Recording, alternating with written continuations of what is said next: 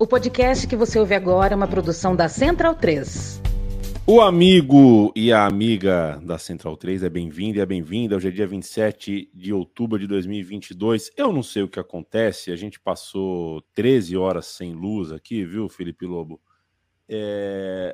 E o meu ar-condicionado aqui do, do, lugar onde eu gravo com vocês, tudo, tudo fechado, tem que ligar o ar-condicionado, né? É, ele não está na temperatura que fala que ele está. Quando acaba a luz e volta, embora funcione, ele pode estar tá quebrado, né? Porque não está com 17 graus nem fudendo aqui dentro, tá uns 30.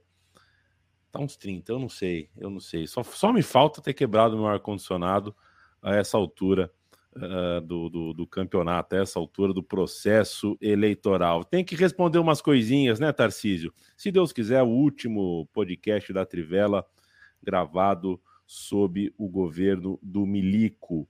É, eu agradeço muito, muito, muito.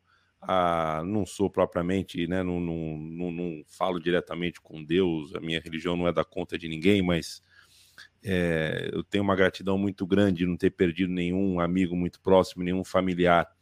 É, e mais do que isso, de nenhum familiar próximo e nenhum amigo próximo ter falado algum dia contra vacina e contra os cuidados que a gente deve tomar.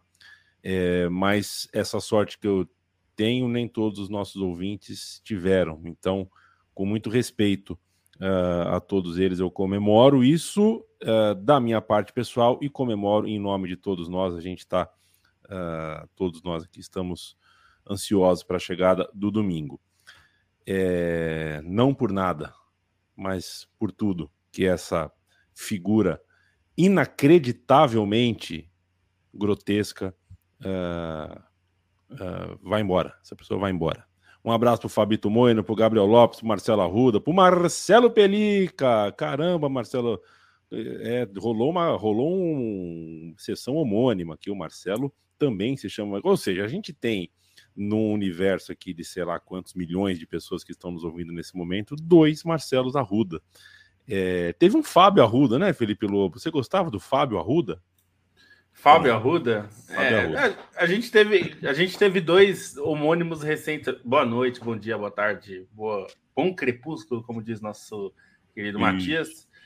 É, teve, a gente teve homônimos aqui de sobrenome, inclusive, né? De nome e sobrenome, não só o sobrenome, recentemente também. É, e deve ter mais Marcelos Arrudas nos ouvindo aí. Então, um abraço a todos os Marcelos Arrudas. Um abraço ao Gabriel Lopes Coelho, que tá, diz que está acompanhando, feliz por passar meu aniversário na companhia de vocês. Então, feliz aniversário, Gabriel. prazer para nós que você esteja escolhendo gastar o seu aniversário com a gente. Leandro Stein, feliz aniversário, meu amor. Espero que você esteja muito feliz. Que pena, amor, não posso trazer o que eu sempre quis. Quem canta? Boa noite.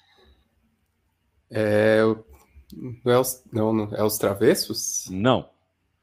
Essa é muito difícil. Essa é Cara, metade.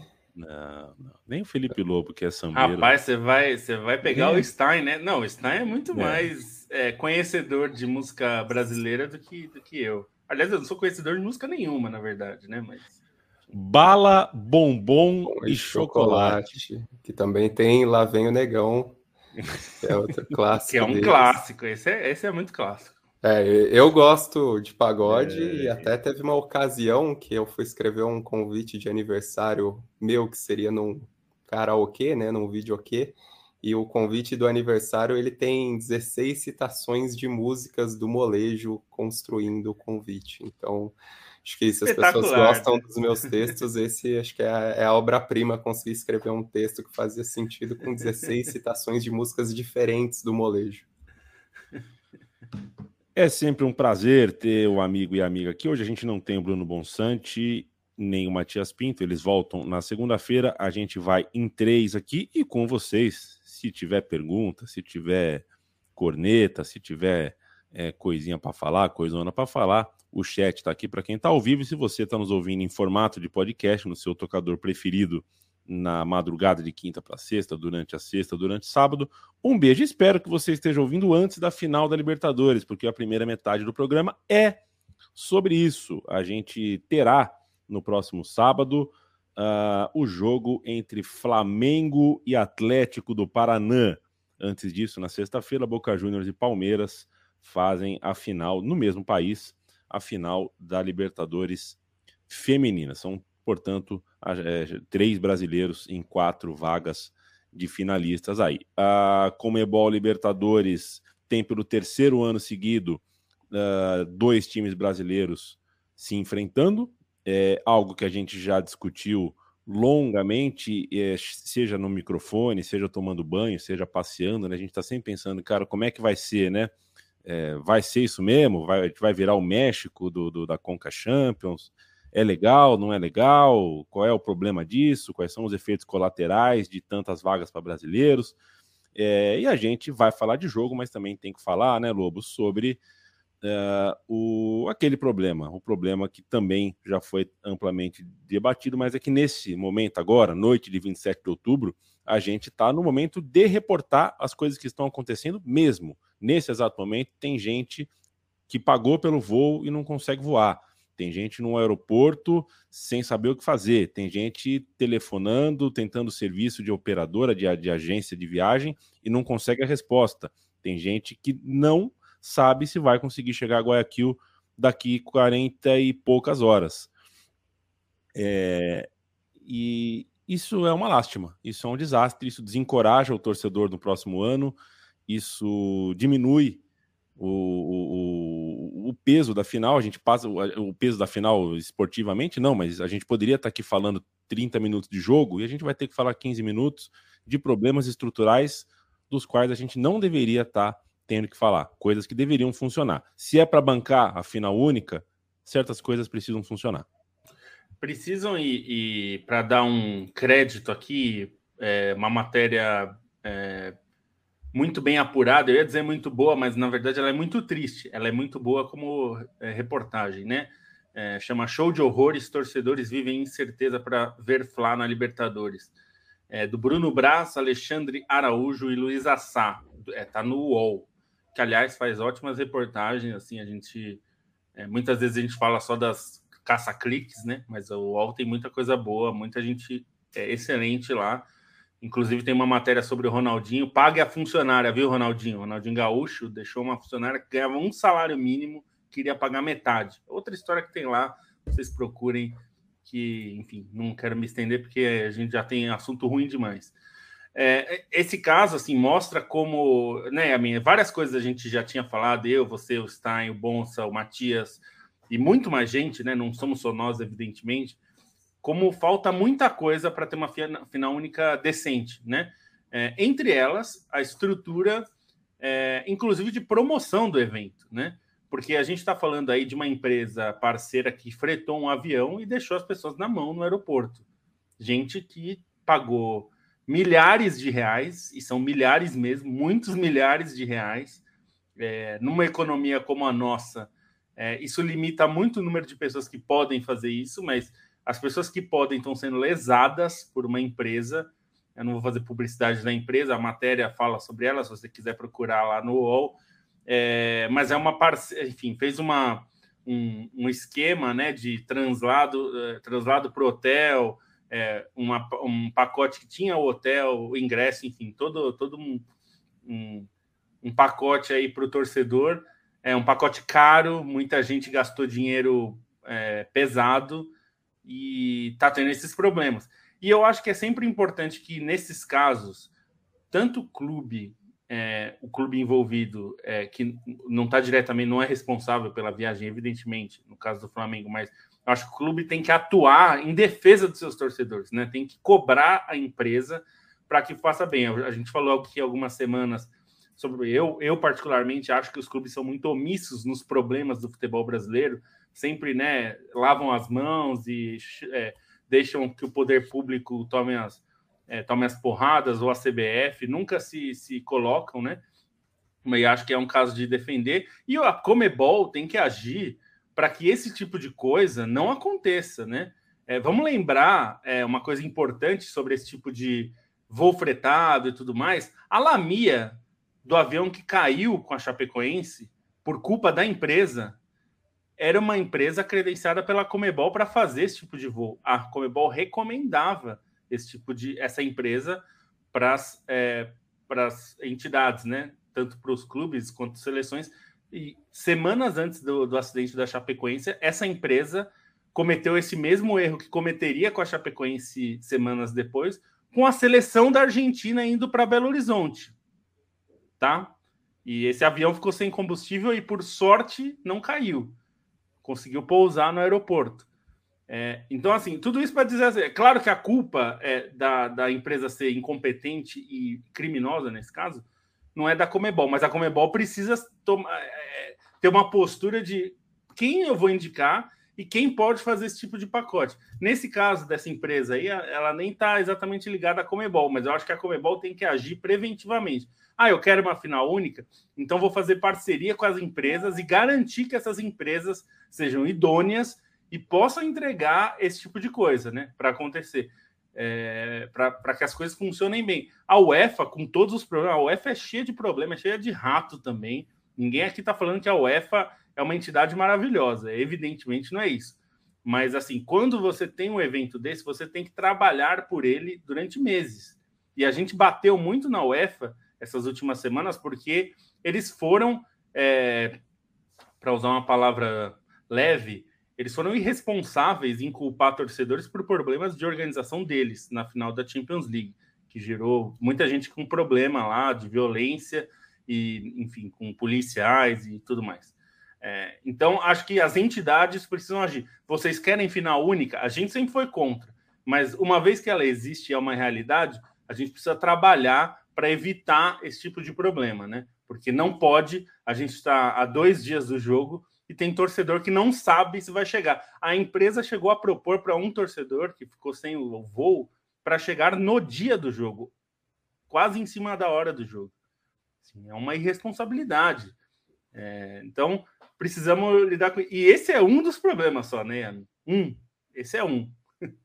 É isso com outras condições ainda, né? Com o aeroporto superlotado, existe essa discussão. Até estava conversando com nosso amigo Anderson Moura, né? Que, que vai, que é jornalista, o pessoal que ouvia o Cautio Pizza conhece muito bem o Anderson Moura.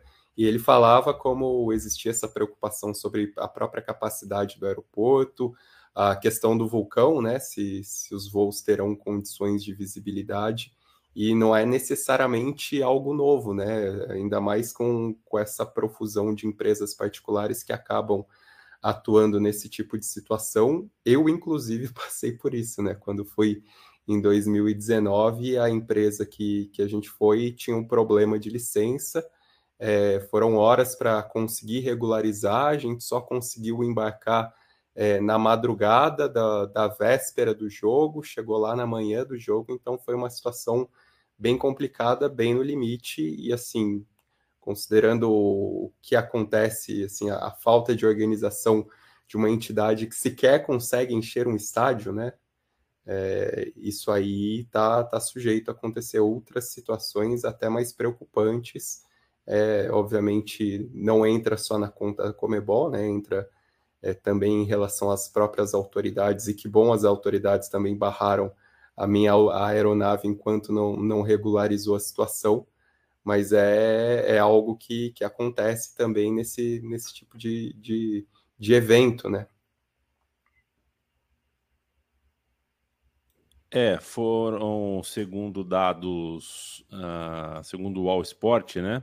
São 14 mil brasileiros uh, que compraram ingressos para o jogo.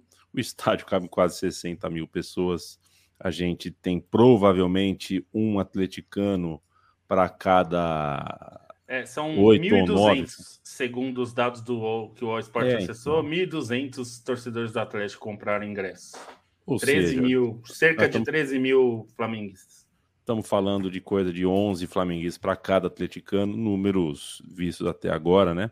Pode mudar alguma coisa, é só uma previsão mas é de se imaginar que o Flamengo tenha entre os torcedores interessados no jogo 90% ou mais no, no estádio. Pode ser que seja assim uh, a conta. E vamos ter estádio vazio, assim. estádio vazio não, mas é, lugares, muitos lugares vazios. Como, aliás, aconteceu em todas as finais únicas até agora, né? As que tiveram público, claro, não vou contar 2020. Mas mesmo 2019 não estava totalmente lotado é que o, a, a Comebol deu muita sorte naquela de 2019 que levou dois times em ótima fase, com torcidas gigantescas, né? Inclusive fora do, do, dos seus países, que eram Flamengo e River. É, mas mesmo em Montevideo, né, a mim você estava lá, uhum. é, não é que assim a, ainda teve questões assim para lutar, sem falar na Sul-Americana, que é uma vergonha, né? Os estádios da Sul-Americana, nas finais da Sul-Americana, têm sido basicamente de estádios às moscas. É, se não fosse esse ano, ainda tinha alguma coisa, porque tinha a torcida de São Paulo, que é bastante numerosa, mas mesmo assim, enorme, é, um pedaço enorme do estádio vazio, muitos, muitos espaços vazios. E agora a Comebol está quase distribuindo ingresso né, para os equatorianos irem ao jogo. Eles fizeram uma promoção para os sócios do, do Barcelona de Guayaquil, que é o, é o dono do estádio, para quem comprar ingresso ganha um segundo ingresso gratuitamente, para ver se consegue ter a previsão da Comebol é ter 40 mil pessoas no estádio de 60. É, e isso porque eles estão dando ingresso né, para a galera, basicamente, em preços bastante reduzidos, inclusive, é, para lá, né, para os locais, no caso. Então, é, esse é mais um problema. A gente já falou tanto de logística, as passagens são ridiculamente caras, as, a, as linhas são muito poucas, né? A gente tem uma estrutura de transporte na América do Sul muito limitada. Então, a gente tem poucas empresas aéreas né, que fazem esses percursos na América do Sul não é tão simples, né? Não é que tem 10 empresas e existe uma concorrência e tal. Então, é, e aí a gente tem esse outro problema, que é a Comebol se comprometeu com patrocinadores e com a TV. Com a TV eu acho que é mais negociável, mas patrocinadores é mais difícil de ter final única até 2026, né? Que é quando está vendido direitos de TV e patrocínio. Então, eu acho que a Comebol vai precisar rever isso de alguma forma, né? não sei exatamente qual a solução. O Fabito, alguém aqui, foi o Fabito Mãe, eu acho que falou, de talvez ter jogos. É, no, ah, foi o, Doug Santiago. Se talvez não fosse o caso de ter o jogo na, é, na casa de um dos finalistas, ou de um finalista, enfim. A, a MLS, que, que faz mata-mata, né, na fase final, ela coloca o jogo, é jogo em, é, único, né, na final, e na, é na casa sempre do time com melhor campanha que chegar à final. Eu, particularmente, não gosto. Se é para fazer isso, faz em dois jogos a final. Se é para ter a campanha pesar, então pelo menos deixe o time jogar na sua casa, né? Assim, jogar é, com seu torcedor e, e, ter essa coisa com os dois times jogando em suas casas, né? Acho que seria. Eu gosto mais, mas acho que mais do que gostar, está sendo um fracasso em todos os sentidos, né? Econômico, é, em termos de logístico para os torcedores esportivos. Quer dizer, não dá para ter uma final como a da Sul-Americana, que parecia um jogo é, do meio da tabela do campeonato equatoriano. Não dá para ser assim, né? É, e aquilo que acho que em questão dos patrocinadores também de TV é pensar o que, o que é o produto, né? Porque, em teoria, a final da Libertadores, como produto, até 2018 ali, é, o forte da final da Libertadores era exatamente se vender como um ambiente, uma atmosfera, é, a tradição dos clubes muito atrelada à paixão das torcidas, né? É o, assim, a, o rótulo da, de uma final de Libertadores para o resto do mundo era basicamente isso. Mesmo quando mandaram para Madrid, ficou muito esse rótulo: olha como as torcidas argentinas vieram para Madrid e conseguiram fazer essa festa com todo aquele absurdo que, que a gente já não concordava na época, continua não concordando, mas enfim, era, o, era um, um ponto, sempre foi a atmosfera. Isso assim se perdeu completamente na final da, da Sul-Americana, né? Principalmente as, as duas últimas edições com o público, com a ressalva de que, afinal, quando aconteceu em Assunção com o Colón, existia uma situação muito favorável para a Comebol, que era a proximidade de Santa Fé com Assunção, que a, é, facilitou o deslocamento da torcida do Colón, mas que também foi, assim, a proporção foi ainda mais numerosa em relação à torcida do Independente Del Valle, e isso também se nota na final da Libertadores, né? 2019 acho que ainda ofereceu certo frescor essa ideia, não só pelo público grande de Flamengo e River Plate, até uma situação de jejum do Flamengo que motivava muito a isso, mas também a maneira como aconteceu a final, a maneira como aconteceu o jogo, é, deu, deu um fator favorável para a final em jogo único, embora existissem problemas é, da própria organização, da própria mudança de local, né, que foi algo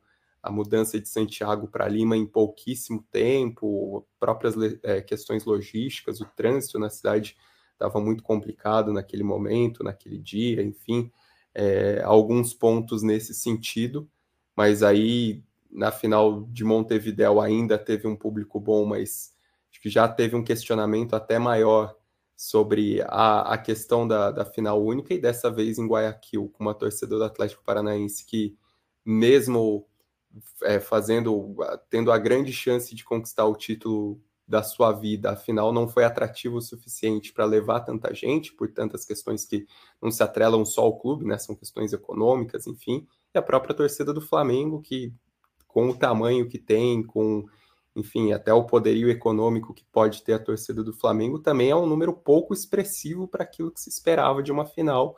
E você vai ter um estádio vazio que afeta diretamente nesse rótulo de tentar vender uma atmosfera, de, de tentar vender um ambiente como a grande força, a paixão do futebol sul-americano. Assim, dependendo de como for esse clima, acho que é, é para ontem uma discussão sobre a mudança, até por interesse dos próprios patrocinadores, né? O que, que eles estão pagando ali estão pagando um espetáculo que não consegue atrair nem a torcida é, da própria cidade, ou não consegue é, mobilizar esse deslocamento até a cidade da final. Então, é uma, uma questão muito pertinente também para os patrocinadores, por esse interesse comercial de ter uma final esvaziada, né? não é de interesse de ninguém. Então, mais um aspecto que, assim, até o, o Paulo falou aqui sobre, ah, se tiver dois times do mesmo país na final, muda automaticamente o local. O Doug falou sobre seria no país de um dos finalistas, mas não no estádio deles. E aí deu exemplo que se fosse Atlético e Flamengo, né? Atlético Paranaense e Flamengo, o sorteio determina é, onde que é, e aí poderia ser no Couto Pereira. Eu não gosto dessas ideias de só definir onde vai ser quando determina a final, porque se a gente está falando que o problema da, da América do Sul é logístico, entre outras coisas, se você vai definir onde vai ser o jogo da final só as semanas da, da decisão, a chance de ter problemas logísticos é imensa. Então, eu acho o problema de qualquer jeito. E a ideia da final única, é, a única coisa boa da final única é, que eles tentam copiar da Europa é justamente que, por exemplo, a final da Champions está marcada para Istambul. Ninguém sabe quem vai chegar lá, nós estamos na fase de grupos.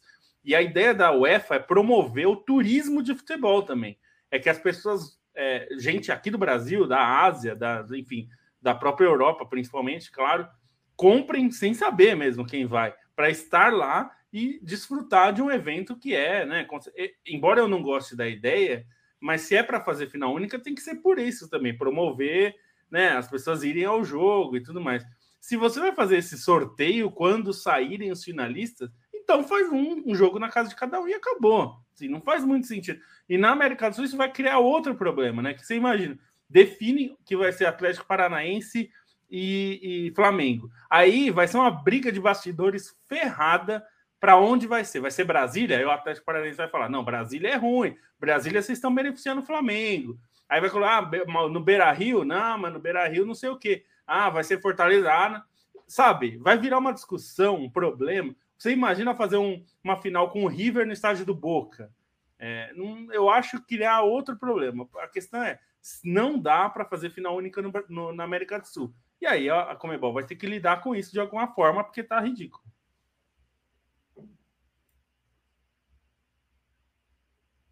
Opa, tava no mundo, me perdoa. Ô Stein, falando de bola e campo um pouquinho, é... o fato de ser um jogo só, ser a final única, o que, que muda para você no... em relação, por exemplo, ao que a gente viu na Copa, né? na Copa do Brasil, a gente teve um jogo 1-1, depois o jogo 2, foi um mata-mata com duas partidas, e do primeiro para o segundo jogo, muito se debateu, né? Porque se debateu o quanto o Flamengo foi dominante, o quanto que a bola não entrou, se dá, certo, se, se dá para chamar de dar certo a maneira como o Atlético se defendeu, sendo que não tomou gol para alguns porque teve mais sorte do que juízo. E isso, de alguma forma, foi moldando o jogo de volta. O jogo de volta aconteceu com as características condicionadas do jogo de ida, como geralmente é um mata-mata. Quando é um jogo só, é um jogo só.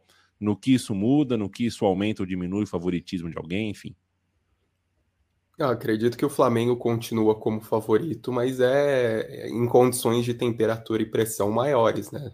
90 minutos condicionam até pensando no que é a expectativa do time, como o time pode lidar com momentos mais difíceis da partida, você acaba comprimindo é, o, o, tempo de reação e até o tempo do Flamengo tentar impor sua superioridade técnica que existe, mas o Atlético Paranaense mostrou na Copa do Brasil que tem capacidade para conseguir amarrar o Flamengo, né, para tentar complicar o, o Flamengo. Foram jogos bastante difíceis, ainda que o Flamengo tenha se mostrado superior é, para conseguir se impor no resultado. Não foi, não foram jogos simples assim para o Flamengo. Então entra muito esse condicionamento e essa restrição de tempo, né? Uma restrição que é, pode ser favorável sim ao Atlético Paranaense, pode ajudar o time é, a fazer um jogo um pouco mais amarrado, a tentar jogar por uma bola que muito provavelmente é o que, o que a equipe vai fazer e a, a botar pressão sobre o Flamengo, né? Tentar é, condicionar e conduzir esse jogo dentro de uma perspectiva mais favorável para o Atlético Paranaense. Embora, sim, o Flamengo tenha mais qualidade, não é o melhor momento do Flamengo, né? Até é, acho que até outro ponto interessante para a gente pensar é a distância entre a, a, semifinal e a final da Libertadores, que acaba mudando muita coisa, né? E o Flamengo é, que vinha atropelando nos mata-matas não é necessariamente o, o time que se vê agora, né? E acho que ficou mais evidente isso um pouco é, na final da Copa do Brasil, um pouco mais de desgaste físico, um pouco mais de é, até uma certa dependência do Pedro ali em alguns momentos para decidir, embora ele não tenha feito os melhores 180 minutos na, na decisão da Copa do Brasil. Então também tem toda essa situação, né? A, a, distância temporal entre os jogos também acaba sendo outro ponto para o Flamengo tentar aproveitar, embora também pensando em final de Copa do Brasil, pensando principalmente nesse segundo jogo que foi o mais dramático para o Flamengo, né? Estou muito interessado em ver a, o retorno do João Gomes ao time, que acho que a ausência dele acaba sendo é um sinal enorme de como ele é importante para o time, para o funcionamento do time, para essa dinâmica no meio-campo. Também vai ser um, um, elemento importante aí dessa decisão em Guayaquil. Ô Lobo, é, de você eu queria ouvir um pouquinho sobre a história do, do Atlético na competição, né? A gente, quando fala de 2004, 2005, um furacão que foi vice-campeão brasileiro, aí perdeu os seus principais jogadores, perdeu o técnico, perdeu o Washington, perdeu o Jadson, Dagoberto machucado, e aí achou, montou um time para jogar Libertadores com Aloísio, com Fabrício, com Lima, né? É, achou um time, achou um time e chegou é, é, numa, numa, numa final de competição e naquele time tinha um menino chamado Fernandinho que ainda não tinha uma posição muito fixa, jogava em mais de uma, mais de duas, até mais de três. Era um menino muito disposto e que veio se tornar um gigante do futebol, um dos maiores não ingleses da história do futebol inglês, por exemplo, entre outras coisas, jogador de seleção, jogador titular de Copa do Mundo. Então, é um grande jogador. Ele é um dos elos, né? Ele é um dos elos entre 2005 é, e 2022 mas talvez não único, né? A gente tende a, a, a, a lembrar que o Petralha, cartola do Atlético Paranaense, é um cara intragável, um cara chato, é um cara que trabalha contra muita coisa que a gente acredita, é um cara que tem valores muito diferentes dos nossos enquanto torcedores, enquanto amantes do futebol, é um cara que enxerga o futebol muito diferente da gente, mas que o Atlético Paranaense fez nesses 20 anos é, algo de muito bonito, fez. Ah, fez. Não dá. Ah, assim, é aquilo. Uma, uma coisa é você discordar das ideias. Ele, por exemplo, gostaria de não ter mais torcida visitante em lugar nenhum, né? Ele trabalha por isso. Mas um, outra coisa é ele fez um trabalho, ele, ele e as pessoas uh, que o, o, cercam, né? E que ele escolhe, ele é o comandante ali, é, fizeram um trabalho de tornar o Atlético Paranaense um time é, muito forte nesses, é, nesses 20 e poucos anos aí que o Atlético se tornou é, um time de, de brigar por título, né? É, brigou pelo título brasileiro, enfim, ganhou o brasileiro. É, E, e aí, assim, acho que tem um aspecto importante aí que é, o Atlético Paranaense tem uma capacidade de se recompor, né, de se reorganizar ao perder jogadores, porque continua perdendo, né, Você falou dos jogadores que perdeu de 2004 para 2005, né? Um time que era muito forte, e continua acontecendo isso, né? Se a gente pensar é, como isso tem acontecido ainda, o time continua perdendo destaques é, do time, né? E, e, e, consegue repor muito bem. Claro que, como qualquer time, faz contratações que nem sempre dão certo, é, mas enfim, conseguiu. É, por exemplo, quando saiu o Pablo e foi para o São Paulo, o Pablo sentiu mais falta do Atlético Paranaense do que o Atlético Paranaense do Pablo. Né? É, conseguiu repor. Ele voltou agora, é, é útil para o time, é importante, mas assim, na verdade, o Atlético conseguiu se virar sem ele, né? É, enfim, isso já faz muito tempo. Desde, se a gente lembrar que o Marcos Guilherme, quando surgiu no Atlético, era um destaque muito desejado no futebol é, brasileiro e europeu, até no começo da carreira dele. E ele saiu, o Atlético Paranaense foi buscando outros jogadores. É, enfim, tem, é um time que, que tem uma captação de talentos muito forte, muito boa, né? É, essa, esses, é, o trabalho de base, até um, um, um colega nosso, né, ex-Trivela, que é o Pedro Venâncio, trabalhou já em alguns clubes, Hoje ele está trabalhando lá no Atlético Paranaense. Ele é um cara é, muito bom de base, né? Trabalha já há algum tempo com, com categoria de base, com observação de categoria de base. É, então é, é, um time que inegavelmente tem muitos méritos de construção de equipe, né? É, pode ter problemas aí eventuais e isso acontece, mas não dá para desconsiderar um time que ganha duas vezes a Copa Sul-Americana nos últimos anos, a Copa do Brasil, e agora está numa final de Libertadores. E se ganhar Libertadores, ninguém vai poder se dizer surpreso, né? Não vai ser um, um choque, porque o Atlético fez por, por, por onde, né? É, fazer isso. E, e esse e, e, o Fernandinho, assim, a gente não se surpreende com o Fernandinho voltar bem para o Atlético, porque a gente sabia do nível dele é, jogando no exterior. Jogando no Manchester City, ele já tinha virado mais reserva do que titular, até porque nós estamos falando de um time que é o, a elite da elite, né, em todos os sentidos, no futebolístico na, e de dinheiro. É, então, na, num, num, campeonato como a Premier League, um jogador já mais velho como ele, né, com 37 anos, acaba eventualmente perdendo espaço, mas ele ainda jogou e ainda foi importante nesses últimos anos no Manchester City e tem sido no Atlético Paranaense. E como você falou, muita gente não lembra, ele era, ele foi camisa 10 no Atlético Paranaense, né? É. Ele é, jogou em várias, como você falou, ele jogou em várias no meio-campo, né? Jogou até de atacante em determinados momentos, mas ele era um meia que foi recuado, né? E quando ele vai, vai para a Ucrânia, ele é definitivamente recuado numa posição mais defensiva é, e já chega para o Manchester City já como um volante, né? Digamos. É, mas é um jogador muito completo, né? Em todos os aspectos técnicos.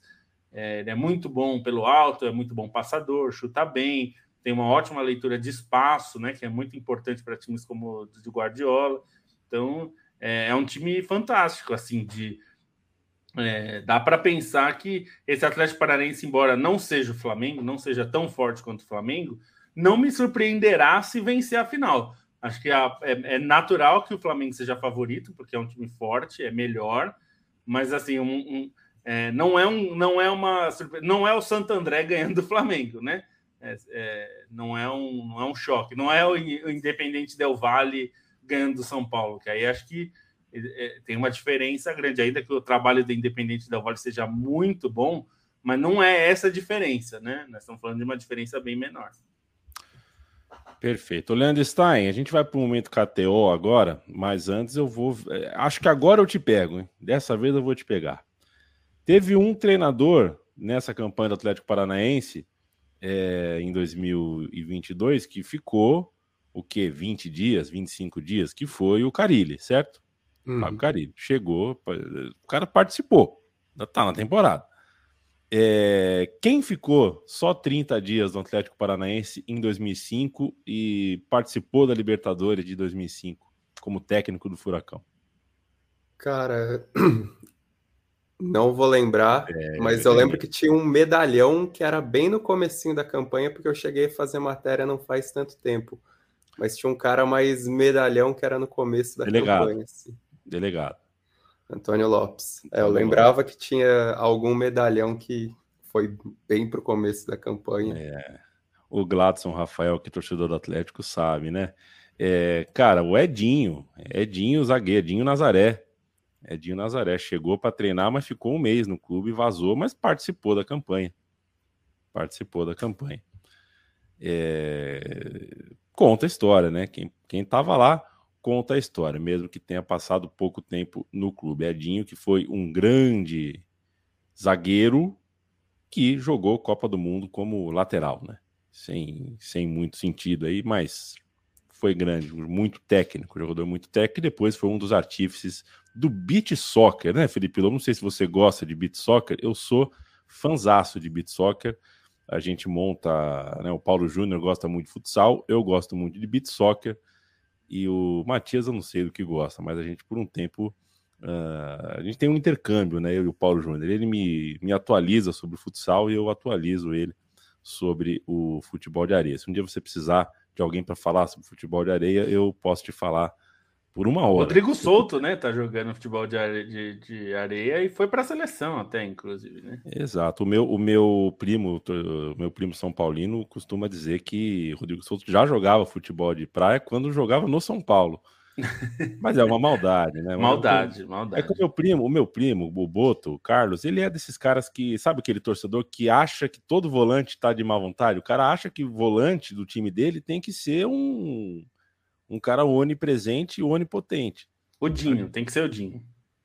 É, talvez nem o Dinho ele vai vaga. Se bem que o Dinho foi campeão no time dele, ele vai. Pode ser que passe um pano, mas porra, não tem volante disposto para ele, não. Todo volante é corpo mole, aí fica difícil.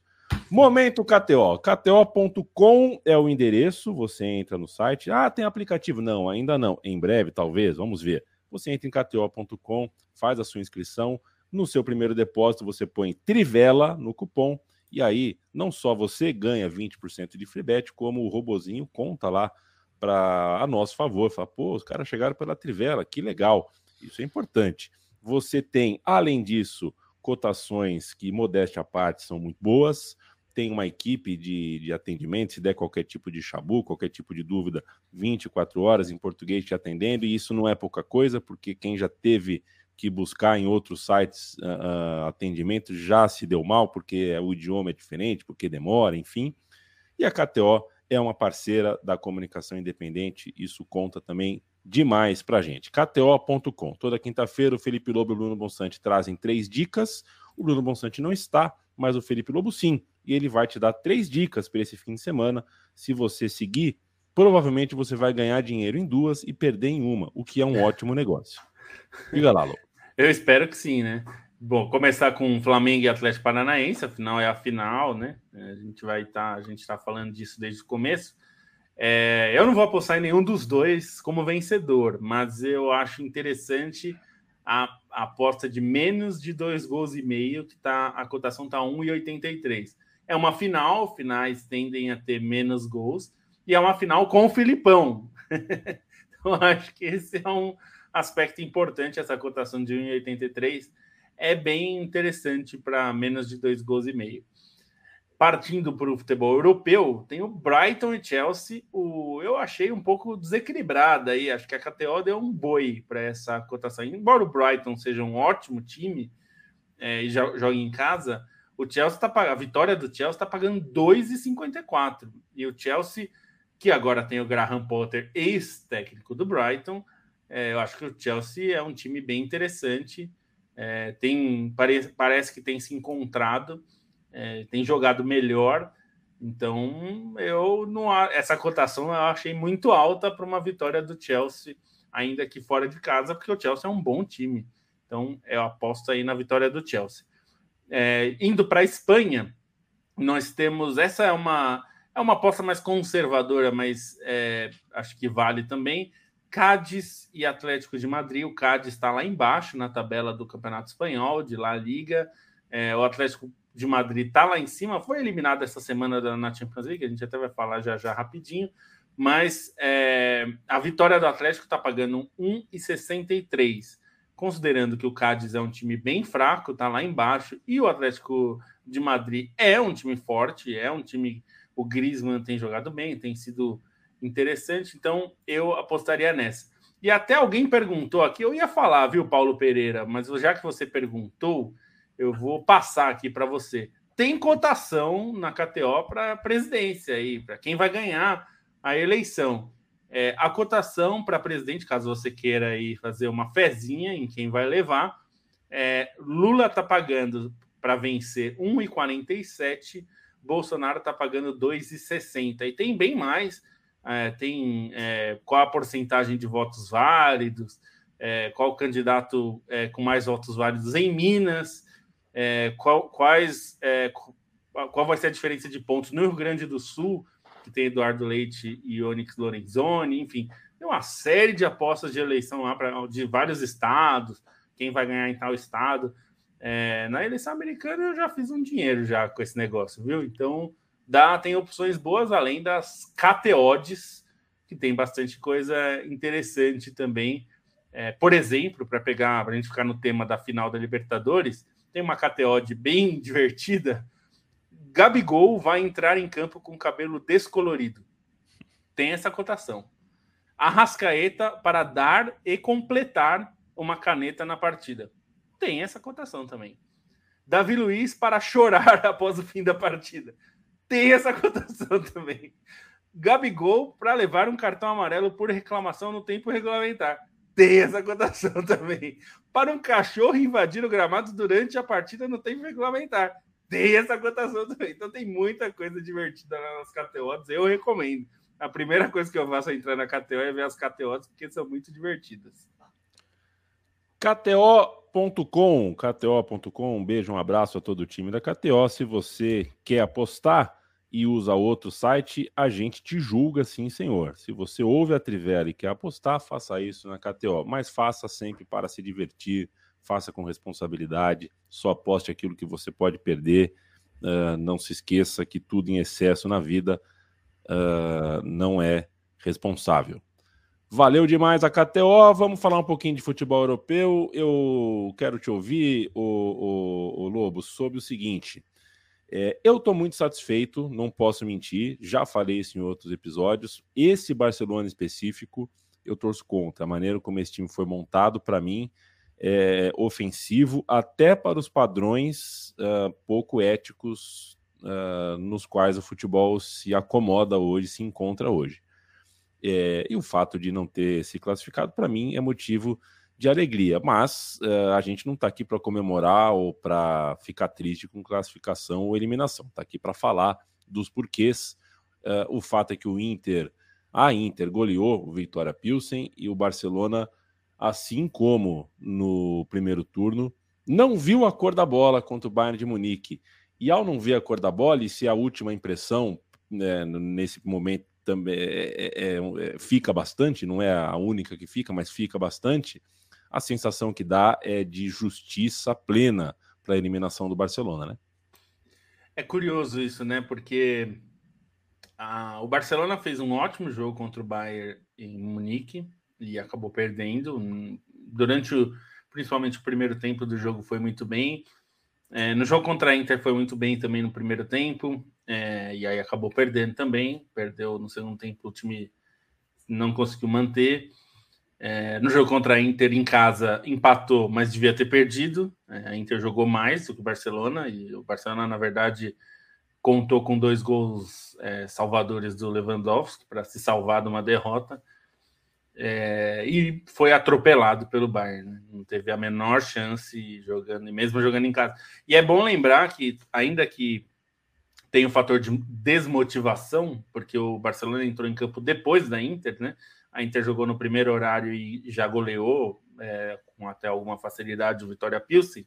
Então já tinha eliminado o Barcelona quando o Barcelona entrou em campo. É, mas assim, é o que você falou, a impressão é muito ruim, né?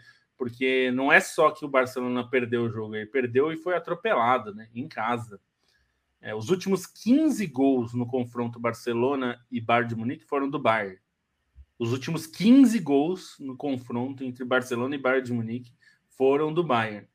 É, é pesado, né? É, o time não fez por merecer mesmo. É, eu, sinceramente, embora eu torça para a Inter, eu não achei que a Inter passaria, porque eu acho que o Barcelona vinha numa recuperação muito boa no segundo semestre da temporada passada.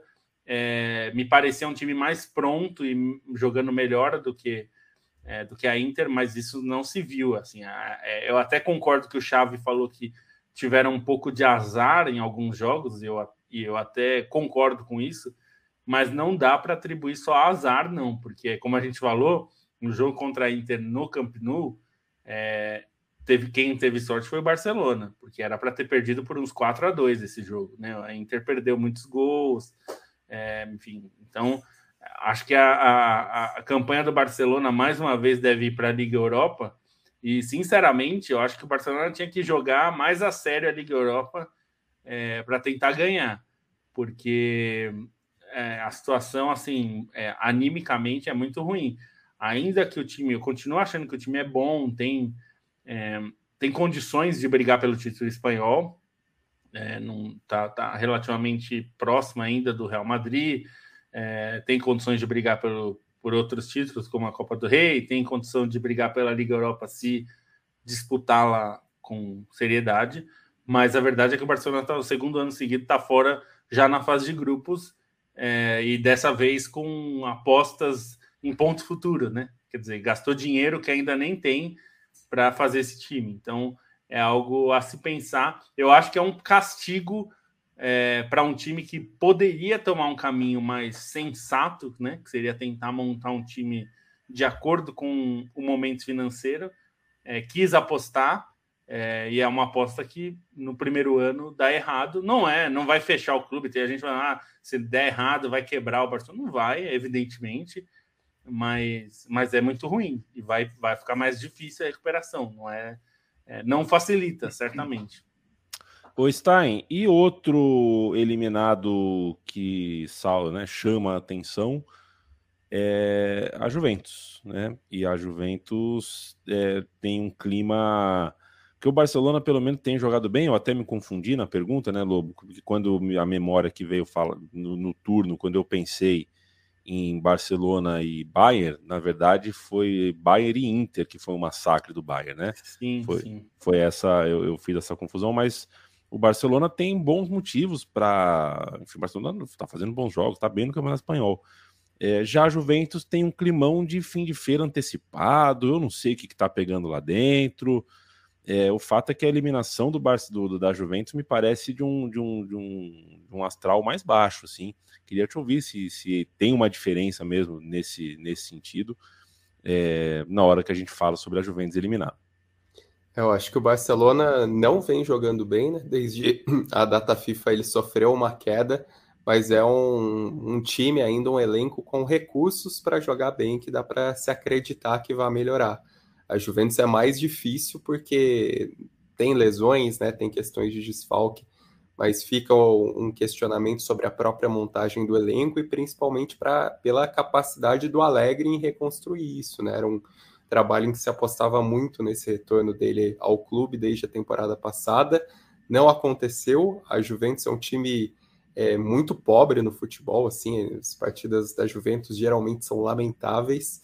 E, e acho que é, é, o que pesa muito agora, né? Porque a, a eliminação era algo que parecia muito provável, e aí o que aconteceu no jogo contra o Benfica foi a certeza de que a Juventus não teria condições.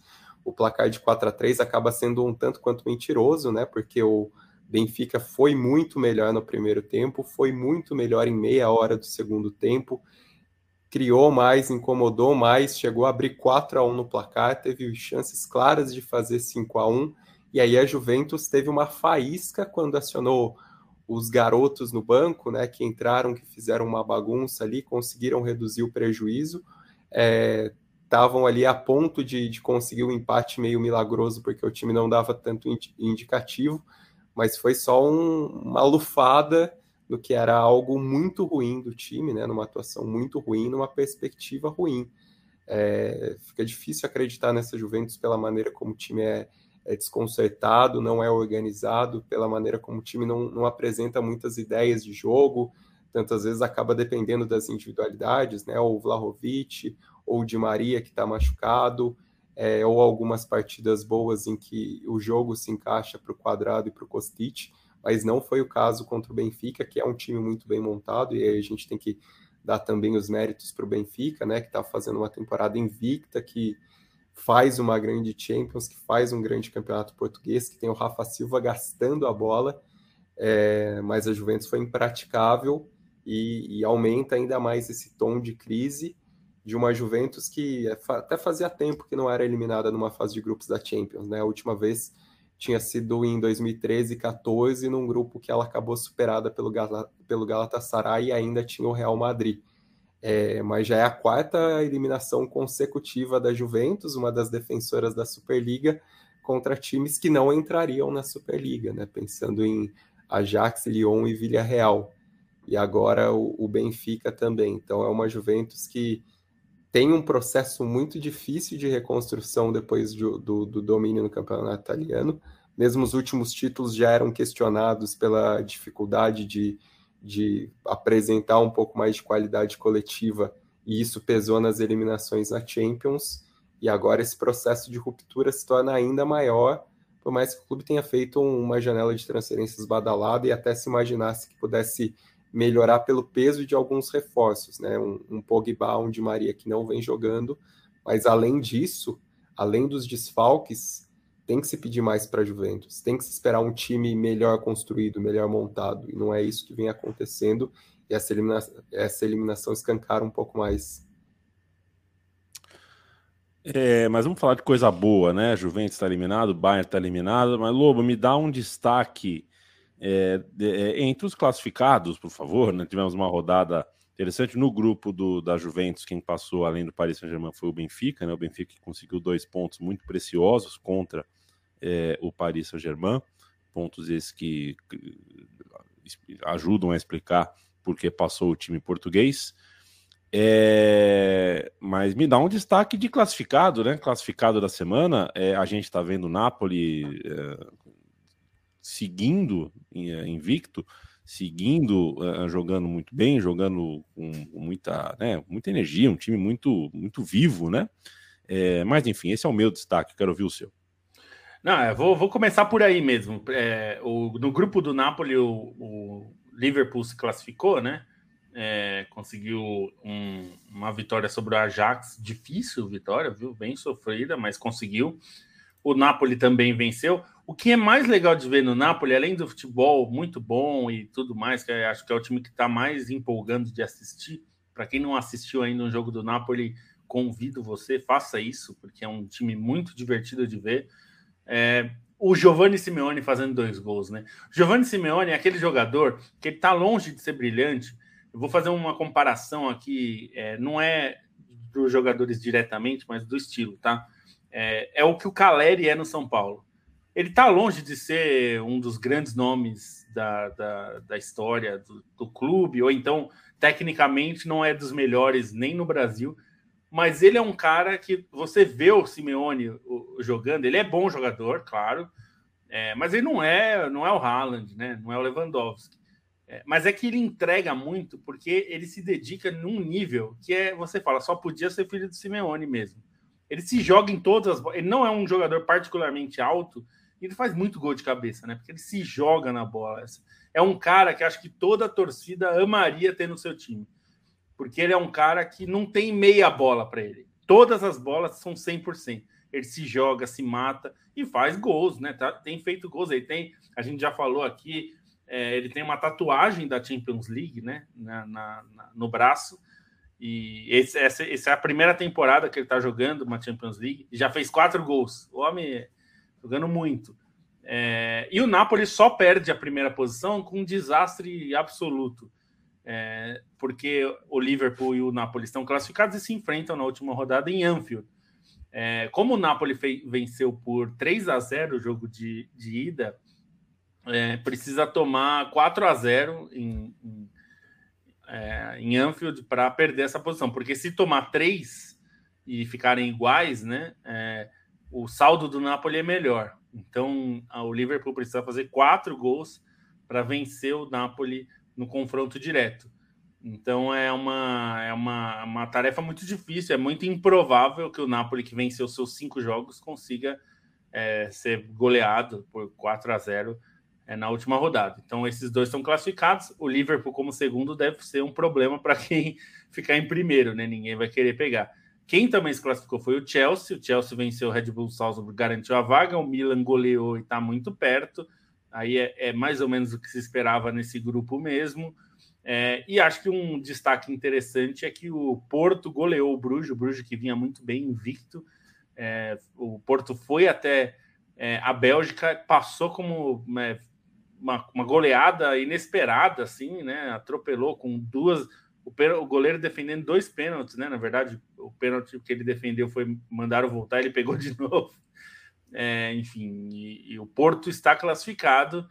É, o Atlético de Madrid está eliminado num jogo super dramático, com pênalti depois do apito final, porque o VAR chamou e tal, e aí o Atlético estava 2 a 2 o jogo. Se o Atlético faz o gol, continuaria vivo, perdeu o pênalti com o Carrasco, que é aquela coisa meio dramática. O Carrasco foi o grande jogador do Atlético no jogo, perdeu o pênalti no último minuto. É, então, Porto está classificado também junto com o Bruges. Então, nós temos o Liverpool, nós temos o Chelsea, nós temos o Porto, que garantiram vaga nessa, nessa rodada. Para a gente fechar esse podcast da Trivela de hoje, Landstein, uh, dá o seu destaque, o que, que a gente tem para falar dessa rodada de Champions League, além do que o Lobo já falou, entre quem, enfim, jogou bem. E aí eu não sei é, é, eu não assisti o jogo entre, entre City e Dortmund. Classificou os dois. É, e fica sempre né, um, um, zero, um empate que, enfim, acabou sendo cômodo e não parece ter sido um grande jogo. Mas você está vestido de Dortmund, então de repente, de repente o jogo foi bom, eu não sei. Não sei se é aleatório, mas enfim, deu o seu destaque da Champions League. Não, eu, eu não vi esse jogo, né? No, no caso, foi o, o Bonsa que acabou cobrindo, e foi um jogo muito ruim por todos os comentários. Assim, pelo que eu vi, o, o ao vivo do Globoesporte.com chegou a ponto de é, compará-lo com a Alemanha e a Áustria da Copa de 82, o que eu acho um exagero, mas enfim, estava nesse nível de, de jogo feio. É, assim, vou falar então um pouco dos que não se, classi é, não se classificaram ainda, mas encaminharam a vida, né? O, o, Lobo já, já falou sobre o Milan, mas é, é legal ressaltar, né? Como o Milan tá num grupo que era o favorito, mas é um grupo um pouco cascudinho e acaba goleando o Dinamo Zagreb por 4 a 0 um jogo que poderia ser complicado e vai é, precisando só do empate contra o Red Bull Salzburg na rodada final. É, mas uma vitória de muito peso, assim, que merece ser destacada, é a vitória do, do Leipzig, né? O Leipzig é, conseguiu ganhar do Real Madrid, quebrou a invencibilidade do Real Madrid na temporada com uma vitória por 3 a 2 na Alemanha, e foi um jogo em que o Real Madrid teve dificuldades, teve desfalques, mas foi um jogo muito bom do Leipzig, provavelmente o melhor jogo da temporada, é, o time foi muito consistente, conseguiu aproveitar bem, foi mais eficiente, segurou a pressão do Real Madrid, soube matar nos contra-ataques. Então foi um jogo muito maduro do Leipzig, que acaba indo para a rodada final numa situação bastante confortável para enfrentar o Shakhtar Donetsk na Polônia, mas dependendo só de um empate. Então foi um, um resultado crucial, né? Entre outros destaques, também acho que vale ficar de olho na rodada final do grupo D, que vai ser o mais divertido, porque não tem ninguém classificado e ninguém eliminado ainda. O Tottenham acabou empatando com o Sporting, teve a vitória do, do Frankfurt sobre o, o Olympique de Marseille, deixou tudo aberto no grupo. Foi uma rodada, até o, no, no caso do jogo do Tottenham, eu não assisti, mas o Frankfurt e Marseille foi um jogo muito bom de se assistir, principalmente o primeiro tempo ali, um jogo muito aberto, de muitas alternativas. O Frankfurt é, foi melhor para, foi mais direto nas suas ações para conseguir ganhar por 2 a 1 um, e aí uma, uma situação completamente aberta, né? Sim, outro destaque, só uma menção que eu acho válida, porque o cara foi cabuloso, é uma menção ao Diogo Costa do, do Porto, né? O, ele pegou é, pênaltis em três jogos seguidos de Champions, e nesse jogo ele acabou pegando dois, né? Porque na verdade o Clube Bruges perdeu, o juiz mandou voltar o pênalti num, num lance meio inexplicável, assim, não, não achei muito motivo para voltar. E quando voltou, ele pegou de novo, e até um, um goleiro muito promissor, que acho que vale ficar de olho, e até, assim, pensando em Copa do Mundo, né? Porque ele ganhou a posição na seleção portuguesa é, a partir da, da, repescagem das eliminatórias, é, ganhou a posição do Rui Patrício, que é um goleiro histórico, que foi muito importante na conquista da Euro de 2016. E Portugal, até muita gente fala do, da qualidade do elenco, assim, Portugal, acho que outra prova dessa qualidade do elenco é a quantidade de, de goleiros, né? Porque o Diogo Costa é o titular, o Rui Patrício é um goleiro histórico, o terceiro goleiro na última convocação foi o José Sá, que também faz um grande trabalho na, na Premier League. Tem o Rui Silva ainda, que pega muito no Betis.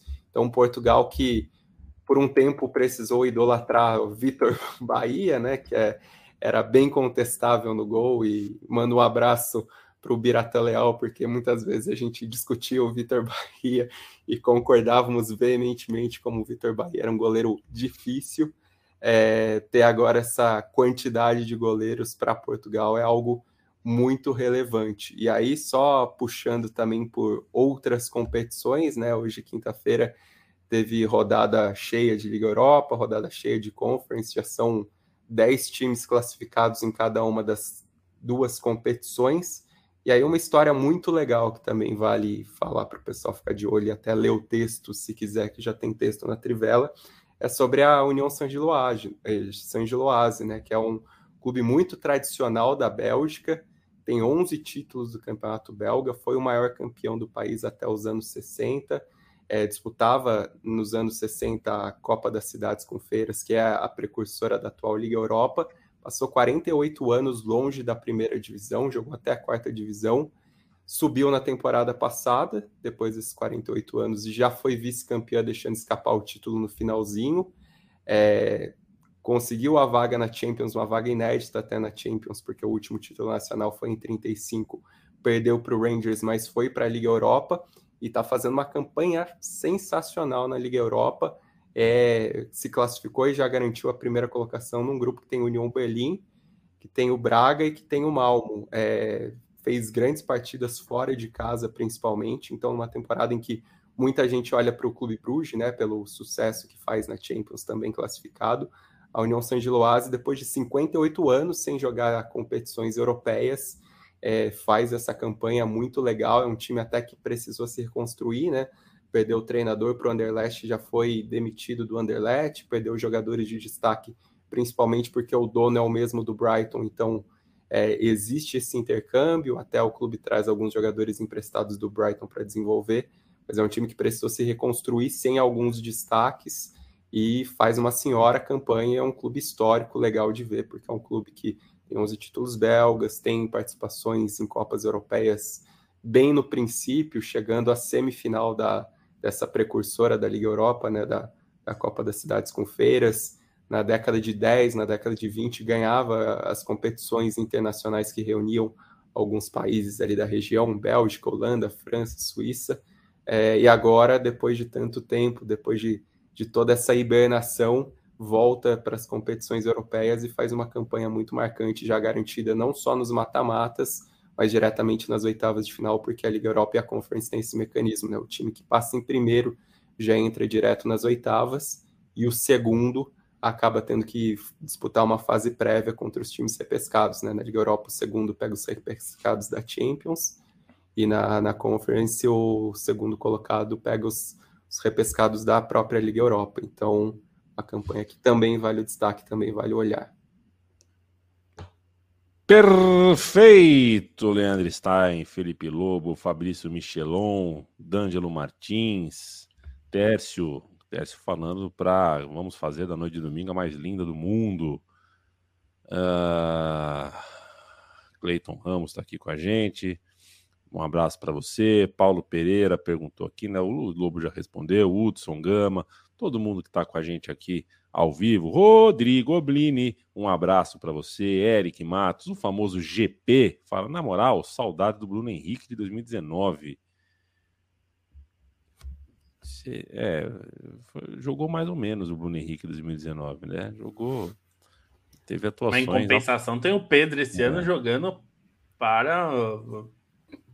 Pedro Henrique. Pedro, Bruno Henrique de 19 ou Pedro de 22, Lobo? Ah, difícil, hein? É que o, o Bruno Henrique, a obra tá pronta já, né? Foi um dos melhores do. do... Respostaça. Não, não, respostaça. Já deu a resposta. É o tipo de resposta que você dá, dá o ponto final, levanta e vai embora. Respondeu perfeito. Gabigol de 19 ou Gabigol de 22?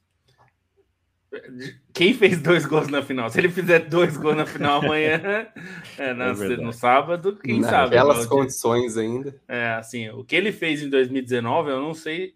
Acho que não deve ter muitos jogadores na, na história que fizeram. Então, é, é um Pinola, Pinola ou Wilson Gotardo? Wilson Gotardo. Mas o Pinola é bom, hein?